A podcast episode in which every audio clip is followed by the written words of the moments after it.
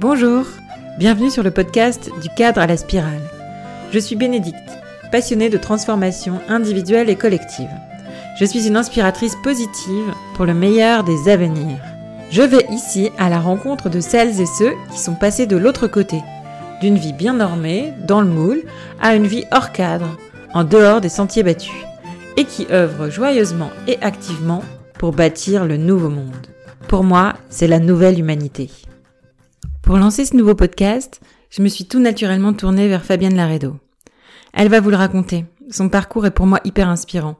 Et j'avais envie de le partager avec vous aujourd'hui. J'ai rencontré Fabienne à travers ses soins et tout de suite aimé son authenticité, son entièreté, sa sympathie et sa puissance. Elle incarne pour moi ce nouveau féminin qui œuvre à guérir les traumatismes, à se connecter à notre être profond pour cheminer en toute souveraineté et liberté. Je vous laisse écouter notre échange. S'il vous a plu, merci par avance de mettre tout plein d'étoiles sur votre plateforme d'écoute préférée. Et en bonus, un petit mot pour me donner du baume au cœur. N'hésitez pas bien sûr à le partager autour de vous aussi. Bonne écoute Bonjour Fabienne. Bonjour Bénédicte. Merci de m'accueillir. Avec euh, grande joie. Eh ben, je suis ravie aussi. Euh, on va commencer. Alors, euh, est-ce que tu peux te présenter, s'il te plaît? Alors oui, je m'appelle Fabienne. J'ai 45 ans et je suis médium et guérisseuse.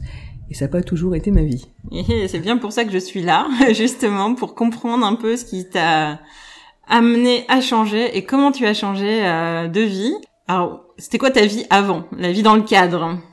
Alors, euh, j'ai eu une vie très corporelle, c'est-à-dire que j'ai fait euh, des études de communication, et puis euh, moi j'étais très perfectionniste et j'avais besoin de réussir. C'était, voilà, je pense à la fois la pression sociale, la pression du père de réussir, et donc j'ai eu la chance d'avoir fait une, une, belle carrière.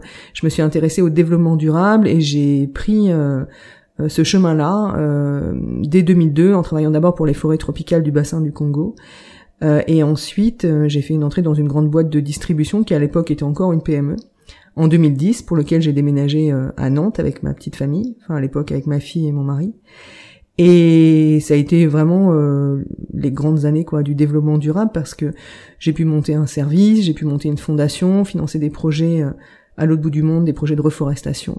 Et j'avais beaucoup de sens. Vraiment, euh, je manquais de rien, j'avais beaucoup de sens dans mon métier, c'est vraiment une chance euh, d'avoir pu faire ça, de rencontrer des gens passionnants, des grands témoins, des personnes que j'admirais, que je voyais dans les magazines, des personnes qui luttent contre les OGM comme, comme Vandana Shiva ou Pierre Rabhi avant qu'il décède. Euh, donc j'ai eu des, grandes rencontres de cœur et j'étais vraiment passionnée par ce que je faisais. Et donc quand on a tout comme ça, on se dit pas bah qu'est-ce qui me manque ou, ou comment pourrais pourrais-je avoir une autre place que celle-là? C'était pas possible. T'étais dans la ville, tu vois, c'était quoi ton cadre de vie euh, Est-ce que t'avais un petit un métro boulot dodo quand même Alors, euh, tant que j'habitais la région parisienne, oui, c'était ça. Euh, et bien déjà, en, prenant un poste à Nantes en 2010, j'avais un très bon cadre de vie. On avait une maison de ville, mais déjà en périphérie nantaise, avec la Sèvre, avec des parcs juste à côté.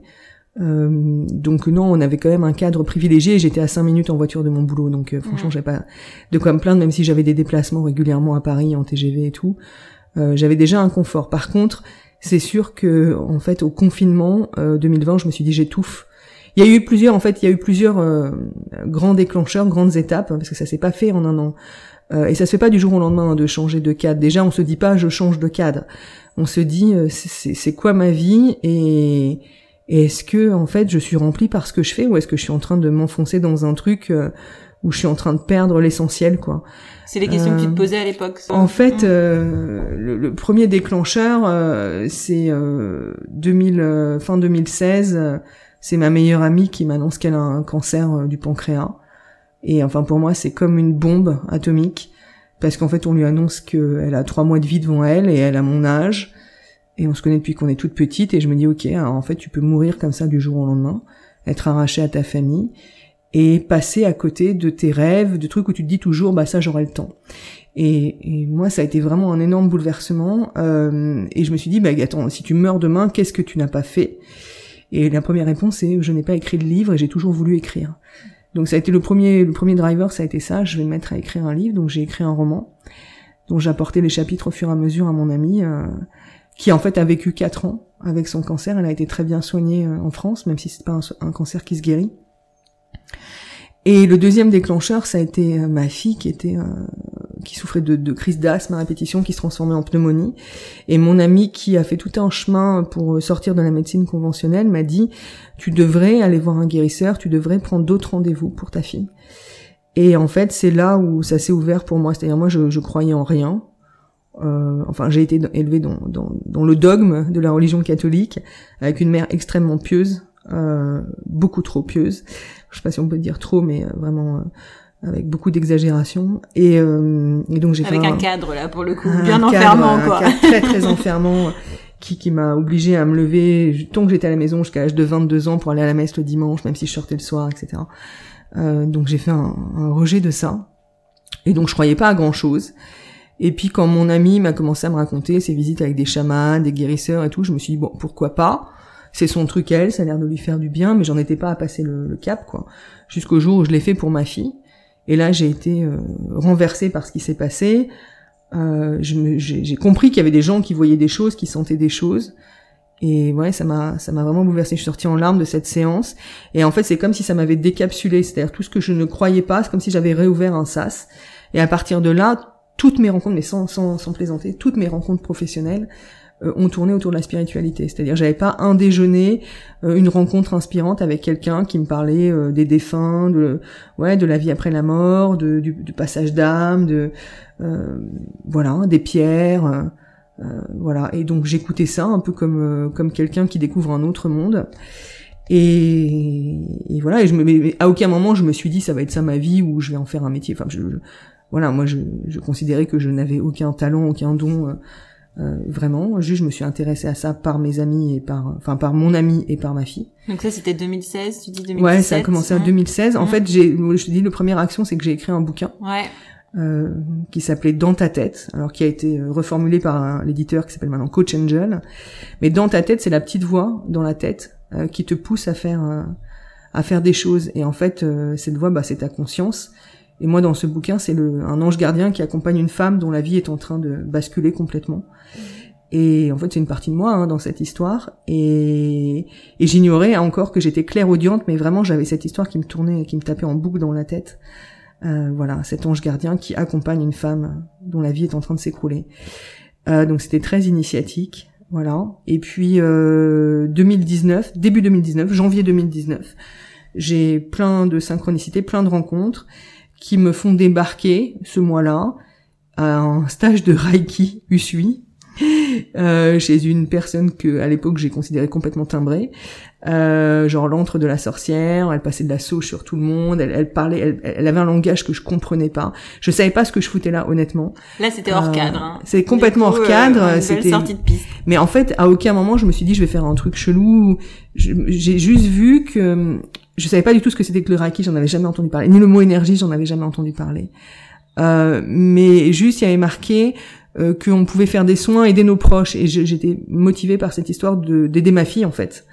Euh, et notamment, il y avait un truc très particulier qui se passait avec ma fille, c'est que euh, on a évité plusieurs séjours aux urgences parce que quand elle faisait une crise d'asthme, je la prenais peau contre peau euh, sur moi et je mettais mes deux mains sur ses omoplates et les crises cessaient. Et euh, pendant la nuit, euh, quand elle se réveillait, des fois j'étais trop épuisée, j'envoyais mon mari et je lui disais tu, il faut bien la prendre comme ça et mettre les mains sur les omoplates. Et en fait, elle continuait de tousser, tousser, tousser. Je lui disais mais tu fais pas bien, je t'ai bien dit, il faut mettre les mains sur les omoplates. Et donc il y avait déjà un truc qui se passait en fait hmm. avec mes mains et, et, avec le contact avec ma fille. Maintenant tu le comprends. Maintenant je le comprends, mais à l'époque non non, je j'avais pas du tout capté ça. Et donc voilà, c'est comme ça que j'ai débarqué à cette formation de Reiki Usui où je me suis dit les gens sont tarés euh, vraiment. Euh, en plus, la nénette arrêtait pas de me dire des trucs hyper bizarres. Tu es clairaudiente, euh, tu es clairvoyante, tout ça, ça va devenir beaucoup plus clair pour toi. tu vas en faire ton métier, etc. Je me suis dit, elle est complètement folle dingue. Je, je, je me voyais pas du tout Enfin, je savais même pas de quoi en parler. Euh, ouais, toi, t'étais toujours dans ton CDI, ouais, 5 jours par semaine, ça. les 35 heures entre guillemets. C'est ça. Et puis j'avais, mm. franchement, en fait, j'avais, j'avais de la notoriété. Je faisais exactement ce que je voulais. Honnêtement, j'avais mm. un, boulot très libre. Je, je faisais les déplacements quand je voulais. J'allais voir les, les conférences que je voulais. Donc voilà, j'avais une équipe qui bossait super bien. voilà. Donc non, j'avais pas de nécessité, voilà, d'être poussée au derrière. Et puis, en fait, cette, cette, cette ouverture, ce, ce, stage de Reiki a ouvert beaucoup de choses. Euh, j'en ai rien fait concrètement. J'ai commencé à vouloir faire des soins à ma fille qui tout de suite me disait maman ça me fait mal à la tête. Et puis euh, 8-9 mois, ouais, à l'été 2019, j'ai dit à quelques copines, quelques collègues, j'ai dit écoutez, j'ai fait une formation de Reiki, si vous voulez venir à la maison, je vous fais tester le truc. Voilà. Et sauf que en fait, quand les premières personnes sont venues, euh, tout de suite, j'ai eu plein de flashs, des visions, des choses que j'avais jamais vues avant, comme des morceaux de vide des personnes et les, personnes qui étaient en larmes sur euh, chez moi, euh, des, choses qui, voilà, des, choses que je peux pas expliquer. Et, et moi, j'avais cette espèce de posture où je, ne savais pas ce que je faisais, mais je savais que c'était ok. Euh, et donc euh, ça, ça a duré en fait jusqu'au confinement. Hein, euh, de, de, mars 2020, donc de l'été 2019 à mars 2020. Donc moi je prends un petit peu confiance, je dis euh, à deux trois personnes en plus, bah oui effectivement je fais des soins, je faisais pas du tout payer, euh, évidemment j'avais pas besoin euh, et ça, franchement c'est un peu comme si je rentrais en méditation le soir après une grosse journée de boulot, je faisais mon soin avec quelqu'un qui débarquait à 19h ou 20h chez moi et, c'était cool quoi, euh, voilà. Et sauf que le, le confinement arrive et là j'ai une espèce de manque, je me dis ah mais quand même J'aime bien faire ça. Et, et là, j'ai plus de rendez-vous. Enfin, j'ai plus personne qui me contacte parce qu'on peut pas, on peut pas sortir. Et en fait, j'adresse cette demande un peu, un peu comme ça à l'univers. Euh, je dis mais je comprends pas. Je, je croyais qu'il y avait un truc à faire là. Donc si c'est ça ma voix, envoyez-moi un signe. Et en fait, c'est là, c'est vraiment comme ça que ça s'est passé, vraiment. Euh, je me suis sentie très fatiguée et j'ai j'ai retranscrit un message, j'ai reçu un message ce jour-là pour la première fois de ma vie. Euh, donc j'avais mon cahier, mon agenda de boulot, j'avais un stylo, je me suis voilà, je me suis sentie fatiguée, j'ai commencé à noter un truc en n'ayant aucune conscience de ce que je, je, je notais. Euh, et cette fatigue extrême. Et, tout d'un coup la fatigue s'en va, je me réveille et là je prends conscience que j'ai noté deux pages. Et, je me dis waouh ok alors attends on va relire ça se trouve ça a aucun sens que t'as écrit.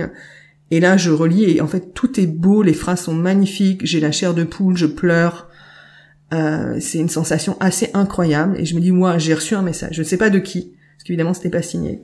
Et donc, je, je, descends voir mon mari. Je lui dis, regarde, j'ai reçu un message. Et il pleure aussi quand il, je lui dis le message. Voilà. Et donc, la magie, ça, c'est la magie du premier soir. Et le deuxième jour, je suis à nouveau fin de journée de travail avec mon agenda, mon ordinateur ouvert, et je dis, ok, je sais pas ce qui s'est passé hier, mais si vous avez un message, c'est ok, je suis prête pour le recevoir. Et bim, à nouveau, je me sens fatiguée j'ai la main qui se met à réécrire et je capte un deuxième message cette fois qui m'est adressé et qui me dit à peu près dans ces termes euh, ça fait longtemps qu'on t'observe euh, et les aiguilleurs du ciel ont besoin de personnes incarnées euh, pour aider les gens sur terre. Et c'est ce que tu es venu faire. Tu es messagère donc tu vas livrer nos messages et tu vas soigner aussi. Hmm. et là je me dis ah je suis folle. Ouais mais en même temps t'avais demandé quand même. Il y avait un il y avait une, envie quoi. Il y a, oui, effectivement, il y avait une envie. ouvert en fait. Comme comme quelque chose auquel je croyais pas vraiment, un peu comme un rêve de gosse qui dit peut-être qu'il y a quelque chose, mais voilà. Et ouais, ouais, effectivement, j'ai mis cette intention euh, d'ouvrir. Ouais. Et donc le cadeau est arrivé. Après, c'est sûr, le mental revient ah, voilà. et tout. Je suis folle. Ah bien sûr. le mental, j'ai fait que des allers-retours, mais pendant six mois en fait, de mars 2020 à, mm. à l'été 2020, jusqu'à ce que je prenne. Donc six mois, il m'a fallu six mois pour mm. sur cette année 2020 pour me dire je quitte mon boulot et je vais faire que ça. Et je sais pas si je peux en vivre. Ouais. Mais c'est ce que je suis appelée à faire. Et si je ne le fais pas, je vais le regretter. Peut-être que je tomberai malade. Je ne sais pas. Mais en tous les cas, je c'est comme si en fait c'était monté en parallèle c'est ces messages qui me donnaient tout le sens, qui me remplissaient, et mon job qui perdait au fur et à mesure son intérêt. Alors que ça avait été le centre de ma vie. Hein. Ouais. Et qu'est-ce qui t'a aidé quand même dans ce moment-là? Tu vois, euh, parce que tu te dis, ok, je suis folle, mais j'ai ces messages, et bon, je m'ouvre. Tu vois, ce, mouvement-là de ces six mois? En fait, j'ai été encouragée. J'ai été encouragée puissance euh, 10 000, c'est-à-dire que à partir du moment où cette première semaine j'ai reçu des messages, euh, j'ai commencé à le dire euh, à des collègues, à des copines, j'ai dit écoute, je reçois des messages. Et tout de suite, les gens m'ont dit il me faut un message, donne-moi un message hmm. pour moi. Euh, et donc, euh, je l'ai fait pour euh, deux trois copines. Elles en ont parlé à tous leurs copains, toute leur famille. Et il se trouve qu'en fait, pendant six mois, toutes les semaines, alors que je n'existais pas, j'avais pas de site internet, pas de carte de visite, quoi que ce soit, j'avais cinq nouvelles personnes par semaine qui me demandaient un message de leur guide. Hmm. Et je savais même pas d'où elles venaient. Voilà, c'est mon téléphone circulait. Et donc moi j'ai monté une cagnotte Litchi en me disant bon bah c'est bien gentil mais bon peut-être que les gens peuvent faire un don, tu vois, pour le mm. temps que je passe pour eux. Et en fait les gens faisaient non seulement systématiquement un don mais un de montant énorme. Euh, et, et, et, en fait, c'était la façon qu'on a eu de m'encourager pour me dire, tu vois, en fait, l'abondance est déjà là et c'est ce que tu es censé faire. Ouais. Et c'est beau en même temps ce mouvement d'aller-retour entre, enfin voilà, tu le dis à tes collègues en fait, tu vois, t'y vas. Alors ouais, je le fais pas sur les toits. Non, je dis à des personnes de confiance, tu, vois. Euh. C'est ça, t'es soutenu par des personnes de confiance autour de toi. Ouais. Euh, et, et, et voilà, et du coup tu reçois parce que comme tu t'engages dans l'action, Ouais, ouais, tu reçois aussi. Mm. Ouais. Mais tu vois, j'en suis pas vraiment à, à faire de coming out. Euh, Voilà, je sais. En fait, tu sens en fait. Euh, je sais pas comment te dire. Euh, parce qu'en plus c'est cette période très particulière où on est en télétravail jusqu'en août 2020, donc j'ai plus le relationnel au, travail physiquement. Mais il y a des gens où tu sais que tu peux dire les choses. Voilà, euh, c'est comme une intuition et des gens où tu dis non, non alors lui il sera pas du tout ouvert. Donc j'ai eu des très beaux, très belles rencontres et des très beaux, des très belles surprises aussi euh, avec des gens tout d'un coup qui se livrent et, voilà. Et donc j'ai été très encouragée. Et, et j'ai pris cette décision qui a été nourrie euh, vraiment euh, avec toutes mes peurs aussi. Hein. Attends, tu vas perdre ta notoriété, ton salaire, ton confort, de quoi tu vas vivre, etc. Ouais. Mais en fait, à chaque fois que je doutais, je recevais un message qui me disait ne doute pas. Ok. C'était comme ça arrivait systématiquement, bim. Mm. Je, je, me suis dit mais en fait il voit tout là, c'est pas possible, je, je peux pas échapper à ça en fait. Waouh. Et du coup c'est quoi maintenant ta vie en spirale Si on la considère plus dans le cadre? C'est en fait euh, c'est une vie où tu ne sais jamais euh, sur quoi t'es attendu et, et ce qui va se passer demain. En fait, moi je sens euh, que ouais c'est ça, il y a plus de cadre, euh, il y a une espèce d'effervescence, de joie à créer. Et, et, je vais te donner un exemple en fait. Euh, je, je, me suis installée du coup en 2021, je crois. Et en fait, très vite, mon agenda était plein. Enfin, tout de suite, dès que j'ai ouvert, mon agenda était plein. Et au bout de deux mois, euh, j'ai entendu, tu vas faire des cercles de guérison. J'ai dit, oh, attends, euh, qu'est-ce que c'est qu'un cercle de guérison? Et puis, j'ai aucune notoriété, machin. Qui va venir à ces cercles? Sauf que j'ai posé euh, deux dates, et les deux dates se sont complétées en même pas quelques heures. Donc j'ai rouvert des nouvelles dates avec des gens sur liste d'attente, etc. Donc je me suis dit, ok, ouais, donc il y a un truc, puisque ça fonctionne, c'est que je suis attendu là-dessus. Voilà, et donc ça, ça s'est produit pendant, je sais pas, un an et demi. Toutes les dates que j'annonçais étaient pleines avec les cercles de guérison. Et puis un jour, les guides m'ont dit, c'est terminé. Les cercles de guérison, c'est terminé, c'est périmé, tu vas faire autre chose. Je fais, ouais, ok, attendez les gars, ça marche très bien. Voilà, donc j'ai posé des nouvelles dates. Zéro inscrit. Zéro inscrit. Et là, je me dis, putain, il est en train de se passer un truc, sauf que moi, je sais pas ce que je suis censé faire maintenant. Et, euh, et d'un autre côté, j'avais pas l'impression que c'était la routine non plus, les cercles de guérison. Là, ça me mhm. demandait euh, un investissement de dingo, quoi. Mhm. Euh, et donc là, c'est non. Voilà. Et qu'est-ce que je suis censé faire? Tu vas trouver. Donc euh, donc c'est ça. J'entends, j'entends. Alors on se dit ah ouais c'est facile. Elle a la hotline directe avec la haut donc elle sait ce qu'elle doit faire. Ben non, je suis déjà j'ai ma propre histoire à régler, ma propre pacification à opérer avec mon avec, avec mes parents. Euh, et puis on s'en parlait du transgénérationnel et du karmique, on peut aller très très loin. Donc j'ai mes propres parcours de guérison pour moi. Et puis euh, c'est en fait j'ai un copain qui m'a dit un jour être guérisseur c'est comme gravir une montagne. Tu tu plus, plus tu montes, plus c'est dur, euh, mais plus la vue est belle, quoi. Ah oui. Et, et c'est et c'est vraiment ça en fait. T'es jamais arrivé au bout. Euh, tu es remise en question en permanence. Tu vois, mon activité qui marchait super bien, tout d'un coup, bam, on me dit non, il faut que tu fasses autre chose.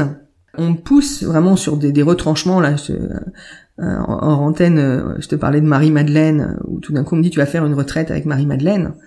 Déjà moi ça m'a questionné sur ma légitimité. Attends, qui suis-je pour pour travailler avec Marie Madeleine comment comment elle va venir à moi euh, ouais toute cette question de, de, légitimité euh, bah tu vois bien sur les réseaux sociaux il y a plein de gens qui se proclament euh, voilà prêtresse de je sais pas quoi de la lignée de machin. Je suis personne quoi voilà. Et je me dis toujours bah si c'est juste déjà les gens seront là. Et de toute façon je serai accompagnée guidée par ma guidance pour pour produire ce qu'il faut faire quoi. Et c'est à chaque fois ce qui se passe. Donc en fait à chaque fois que je lâche prise que j'essaye pas de contrôler et ben c'est là que la, toute la beauté du truc arrive. Et c'est la même chose pour cet endroit où tu es, euh, qui est une maison du, du, du 15e siècle que l'on rénove avec mon mari, en lieu de stage et de bien-être. Donc, bah, tu, vois, la propriété, c'est une immense ferme sur 19 hectares de prairie. Avant, on habitait une, une maison de, de, ville. Et donc, cette maison, elle m'a été amenée aussi euh, parce qu'on m'a dit, tu dois avoir un, un, lieu pour recevoir des stages, des retraites et tout. Donc euh, quand j'ai vu le truc, je me suis dit ok c'est un gouffre financier, on va jamais y arriver, on va devoir se surendetter. Et, voilà, les guides m'ont dit non, tu vas recevoir de l'aide, euh, voilà. Et c'est vrai qu'on reçoit de l'aide. Et donc tout à l'heure, on s'est rencontrés sur la forêt guérisseuse. La forêt guérisseuse, c'est un, un, endroit magique qu'on a créé avec une association, euh, avec 300 arbres, euh, sur le principe de la roue de médecine celte, avec des, des pierres et tout. Et quand j'ai vu le, le, le financement qu'il fallait pour cette forêt, pour payer euh, l'infrastructure, les arbres, le travail de l'association et tout, je me suis dit attendez, j'ai pas, je peux pas faire ça. Et, et, et du coup, j'ai fait un crowdfunding McDonald's me dit fais un crowdfunding et le crowdfunding a marché au-delà de nos espérances. Mmh. Donc c'est le type d'exemple pour te dire quand tu crois à quelque chose. Et moi je dis bah si l'univers veut, ça va se faire en fait. Et donc j'essaye de lâcher et de pas voilà de pas m'accrocher à au résultat, à me dire si ça doit se faire, ça va se faire et je serai aidé et, et voilà. Et dans dans un temps qui peut s'étirer parce qu'il faut être patient aussi. Euh, voilà, c'est voilà sortir du cadre, c'est aussi être patient. Tu contrôles rien en fait. Mmh. Tu peux pas euh, te dire je veux ça, ça va arriver tant. Et un autre truc que je voudrais euh, partager, euh, c'est que dans les grands grands épisodes de ces derniers mois, l'été dernier, j'ai été poussée à écrire un livre.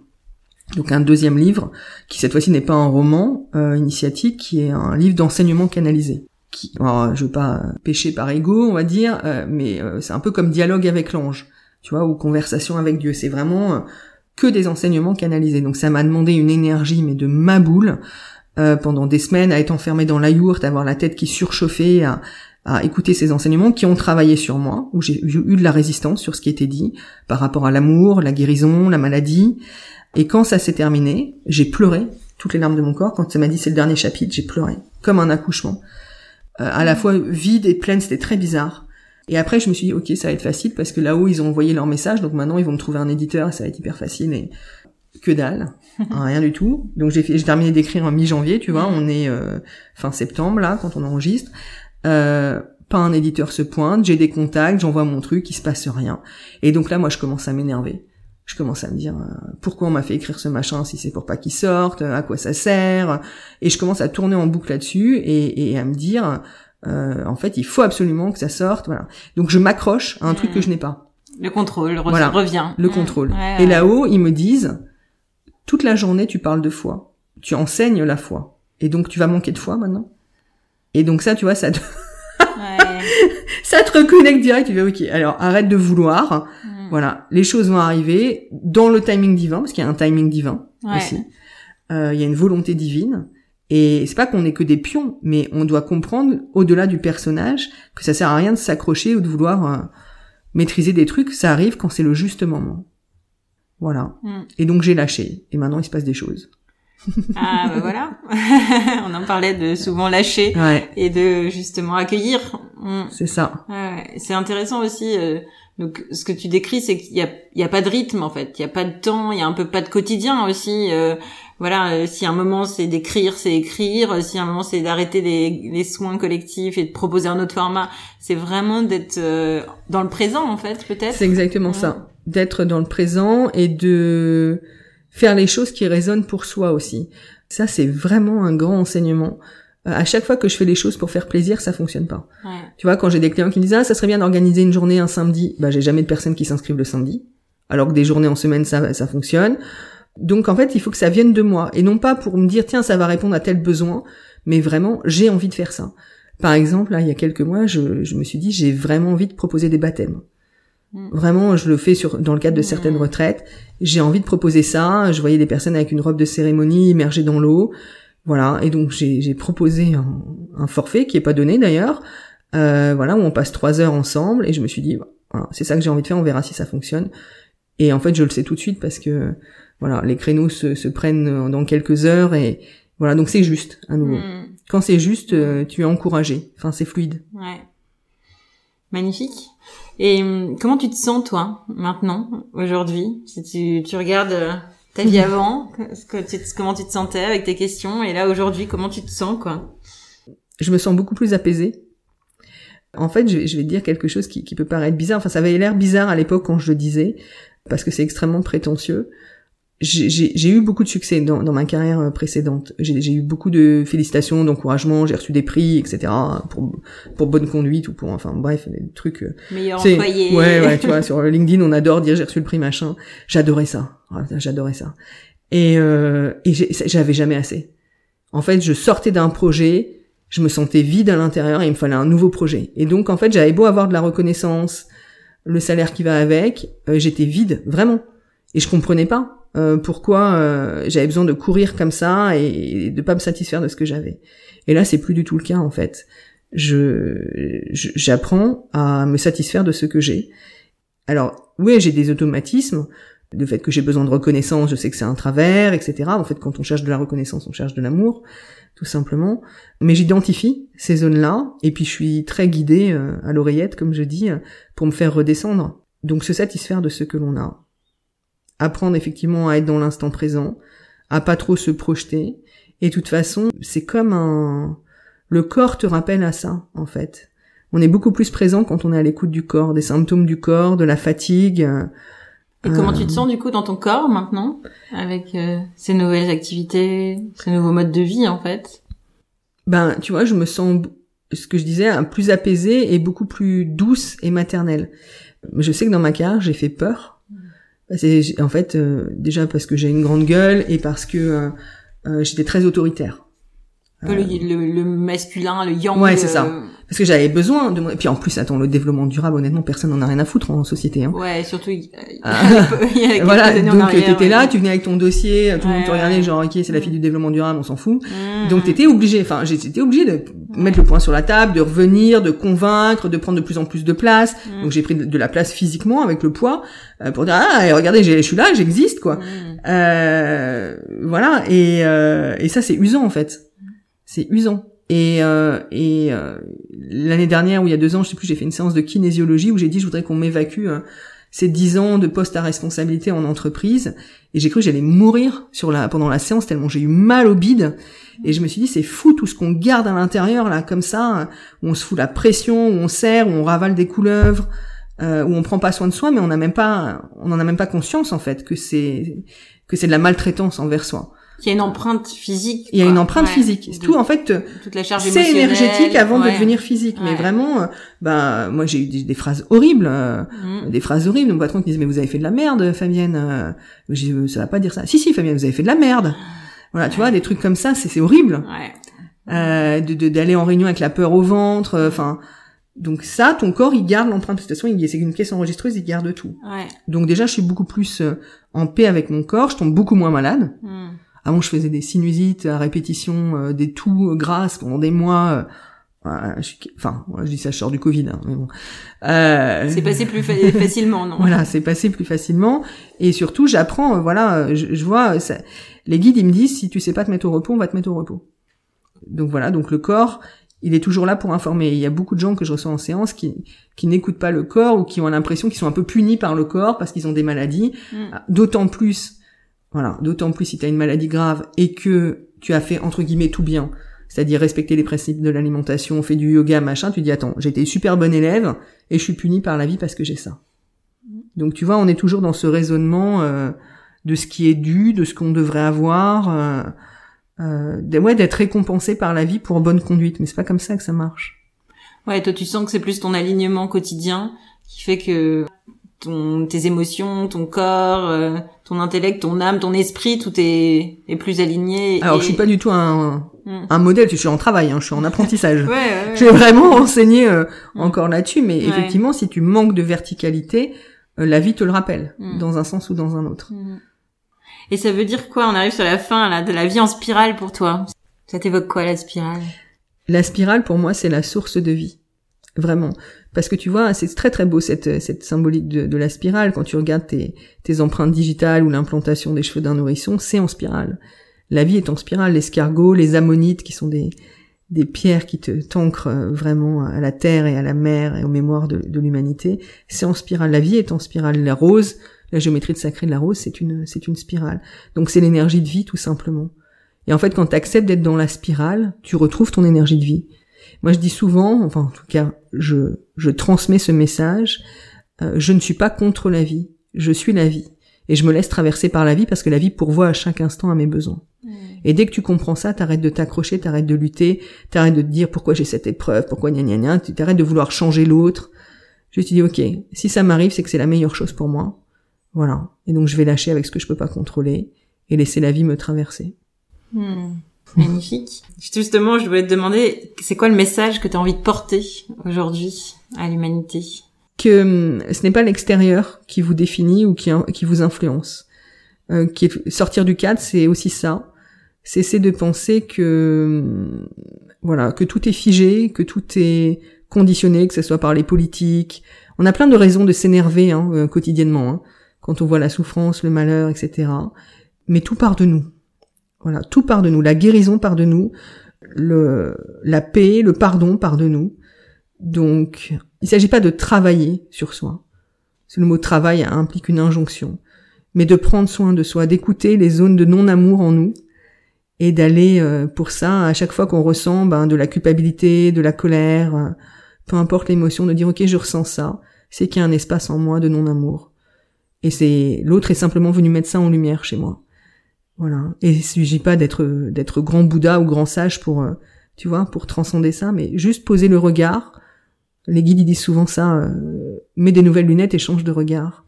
Parce que tu peux pas changer ce qui est, tu peux pas changer le passé, tu peux pas changer ce qui est arrivé, mais tu peux apporter un nouveau regard et dire ok, en fait c'est venu mettre ça en lumière chez moi. Voilà. Donc merci parce que c'est un espace de guérison qui s'ouvre à moi. Merci, merci beaucoup. Merci à toi, Bénédicte. Mm. J'espère que vous avez été inspiré par cette discussion, qu'elle a touché votre cœur, peut-être fait frétiller votre âme aussi. Si cet échange vous a plu, voici tout plein de façons de me soutenir. Une petite action de votre côté, c'est un grand cadeau pour moi. D'abord, vous pouvez mettre tout plein d'étoiles sur votre plateforme d'écoute préférée. Et aussi, ajouter un petit mot doux pour expliquer ce qui vous a plu. Ensuite, vous pouvez l'envoyer à un ou plusieurs amis, des gens chers à votre cœur, avec qui vous avez envie de partager ce message. Car oui, c'est possible Nous changeons chaque jour notre destinée collective par la somme de nos cheminements personnels. Alors, alors, quel est le prochain plus petit pas que tu peux faire pour contribuer à cela? Pense à quelques personnes et partage-leur ce contenu. Je t'envoie tout mon amour et toute ma gratitude en tout cas. Merci pour ton écoute, ton soutien, ta présence, ton cœur qui bat. Avec amour toujours, Bénédicte.